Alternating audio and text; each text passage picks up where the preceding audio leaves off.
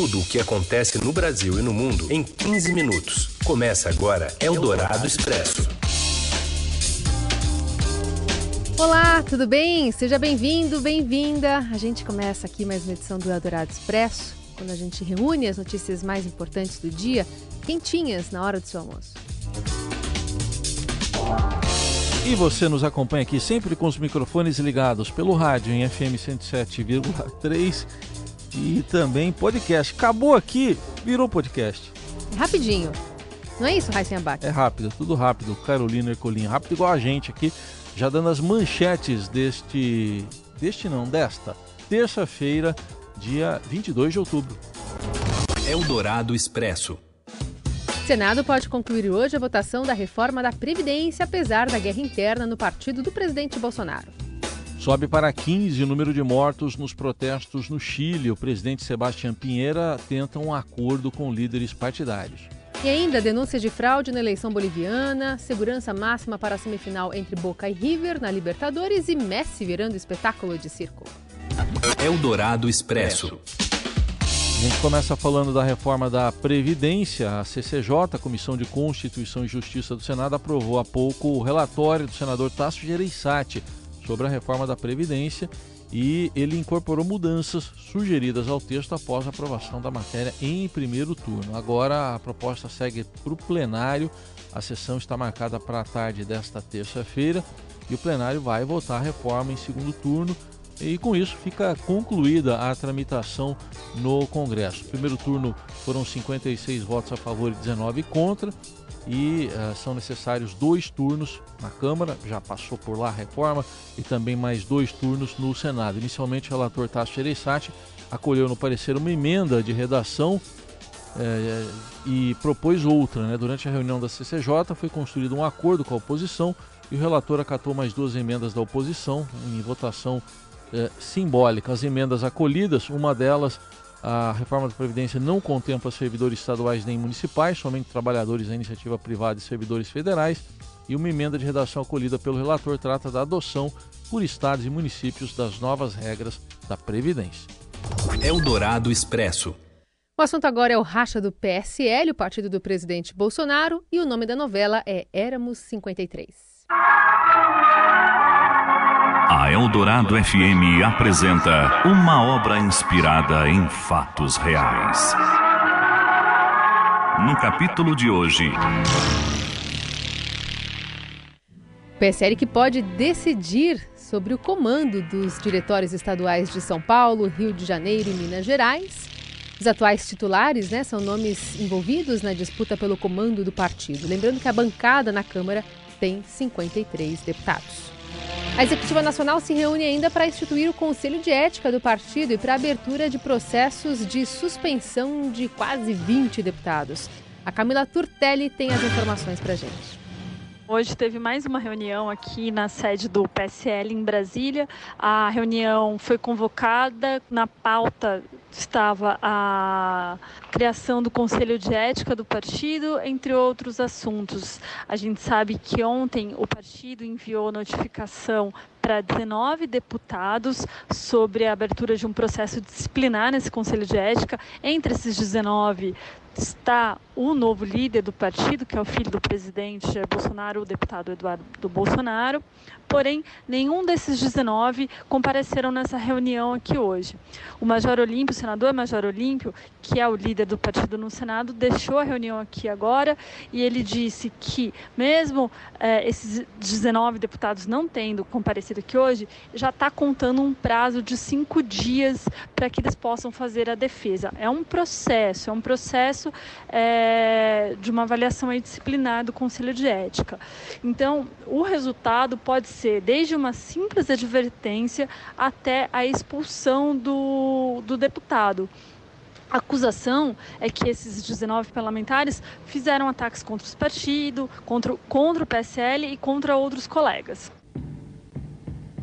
Já na Câmara, a guerra de listas continua. Eu estou esperando, as sucessões de listas estão sendo feitas, uma lista em cima da outra lista, e vamos ver no final como é que isso aí vai terminar. Uma hora, uma, uma hora os deputados vão parar de assinar. Não tem conversa, não tem conversa. Eu implodo o presidente. Está ouvindo? você. Seu pior pesadelo. Até lá, a tarefa de analisar as assinaturas para validar o nome do líder da vez do PSL na casa é da Secretaria-Geral. O setor tem tido trabalho à beça, segundo o colunista da Rádio Dourado, Alexandre Garcia. Então, eles estão enlouquecidos com o PSL. Não aguentam mais receber lista de assinaturas. Assinatura repetida, assinatura uh, de gente que não assinou, para não dizer assinatura falsa, vamos. De repente é o delegado uh, Valdir, que é o líder do PSL, depois é o deputado Eduardo Bolsonaro, que é o líder do partido, uma confusão danada. O presidente está lá em Tóquio e falando em ferida que está cicatrizando, eu não sei se consegue cicatrizar essa ferida, porque estão de olho, na verdade, a parte fisiológica do partido, que sempre existiu, 400 milhões dos nossos impostos. Mudou para trilha calma agora, né?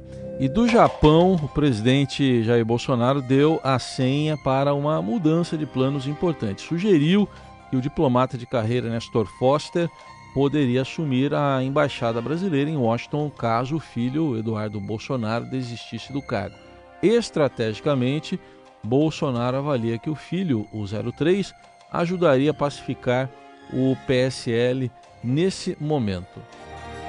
Obviamente, isso o Eduardo vai ter que decidir nos próximos dias, talvez antes de voltar ao Brasil, se ele quer ter seu nome submetido ao Senado, para embaixada ou não. Ele ficar lá, ficar no Brasil, até pacificar o partido ali, ver o que, o que pode catar de caco, né, vamos assim dizer, porque teve gente ali que foi para o excesso.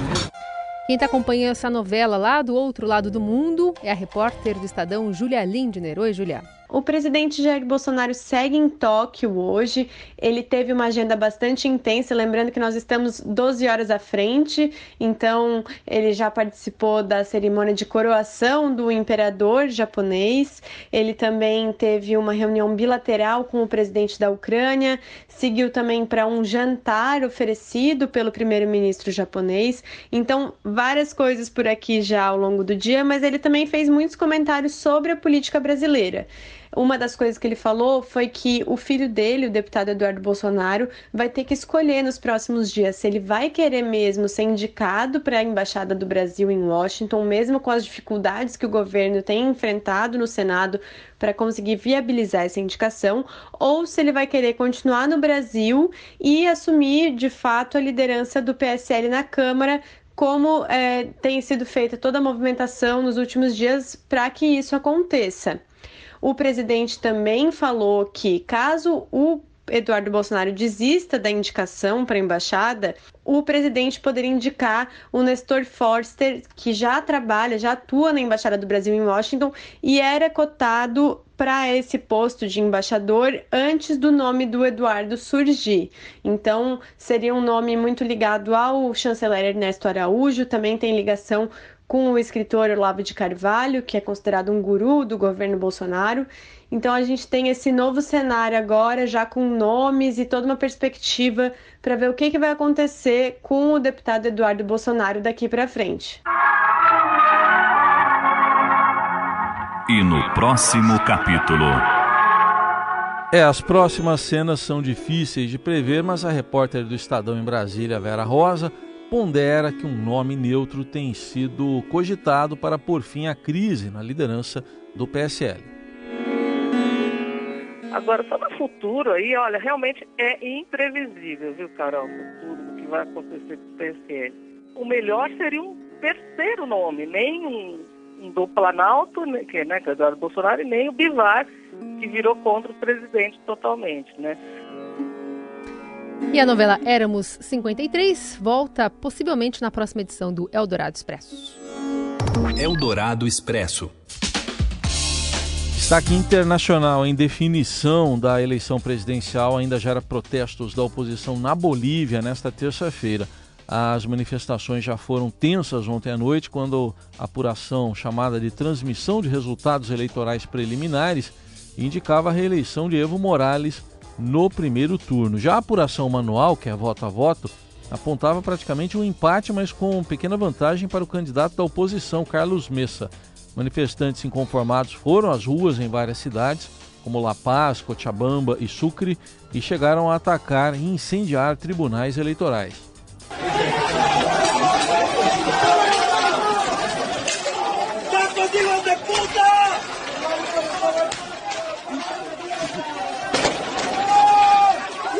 Segundo a Constituição boliviana, o vencedor em primeiro turno precisa obter 50% mais um dos votos válidos ou ao menos 40% do total, com vantagem de 10 pontos percentuais sobre o segundo colocado.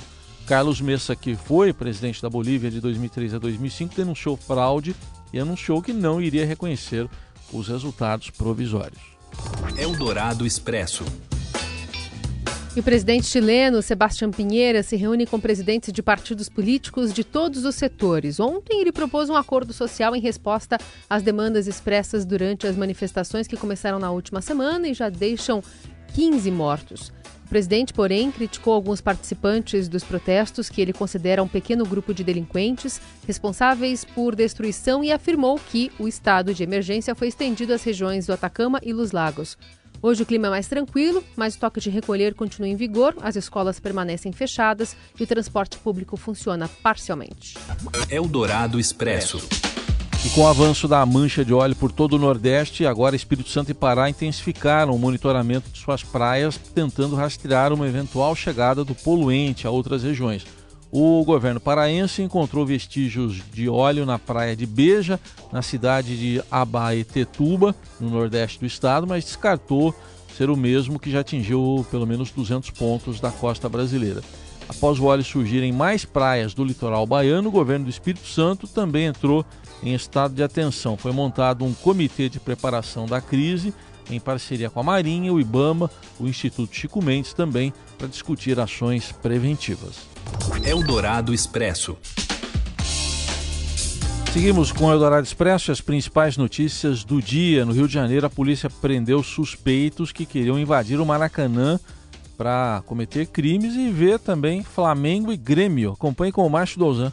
Pelo menos 100 agentes da Polícia Civil realizaram na manhã desta terça-feira uma operação no Rio de Janeiro e no interior do estado para tentar prender 27 pessoas que estavam planejando invadir o estádio do Maracanã amanhã à noite, quarta-feira, quando vai acontecer a semifinal da Libertadores da América entre Flamengo e Grêmio. Além dessas 27 mandatos de prisão, houve ainda 89 intimações para impedir é, que suspeitos é, se aproximem do estádio durante a partida. Segundo investigações da polícia, os suspeitos estavam planejando, além de invadir o estádio, comercializar ingressos falsos, arrumar briga com torcedores rivais e até mesmo com policiais militares que farão a segurança. Até o final da manhã, cerca de 20 é, suspeitos já haviam sido presos, mas o número ainda não estava oficialmente divulgado.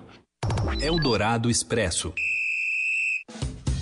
Bom, vamos falar também da parte futebolística, né, desse clássico nacional que vai decidir qual time brasileiro estará na decisão do torneio continental. Os detalhes vêm com ele, Robson Morelli. Olá, amigos! Hoje eu quero falar deste Flamengo e Grêmio. Que jogão, que jogão!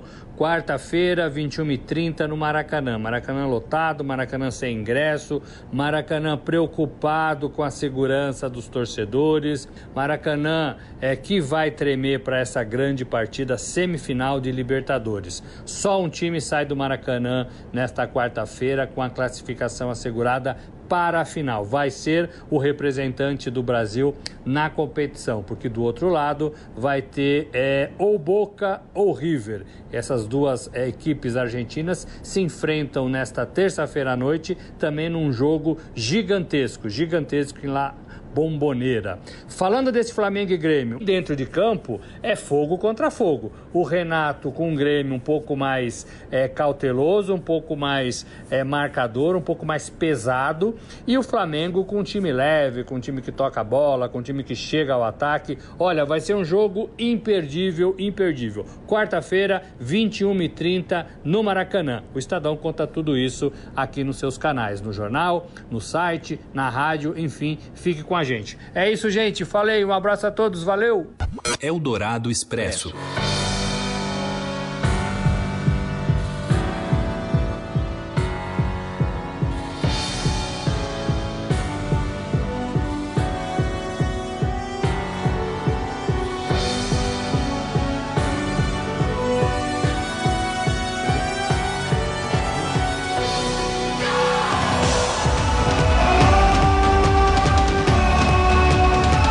Deixou chegar até essa parte da música, Bárbara Guerra, nossa produtora, disse que era melhor. Gostou? Ela falou: 20 segundos chega. O craque argentino Messi, que já cravou o nome dele na história do esporte, começa a se destacar também no mundo do entretenimento. O que a gente está ouvindo aí é o Cirque de Soleil, que estreou ah, na semana passada em Barcelona o espetáculo Messi 10, inspirado nas habilidades do atleta. O Messi assistiu a apresentação e ficou super emocionado. É a primeira vez em 35 anos que a companhia usa o esporte como tema. O Cirque du Soleil já homenageou os Beatles, também Michael Jackson e agora está homenageando o Messi com esse espetáculo Messi 10. É, tem reportagem especial no Caderno 2. Vem para o Brasil? Tem, Deve vir. Deve vir, não tem hum. confirmação ainda. A Argentina países. tem que ir. Argentina sim. Tem que ir. E quem sabe estica um pouquinho. Bom, tá, tá. Será que o Cristiano Ronaldo vai assistir?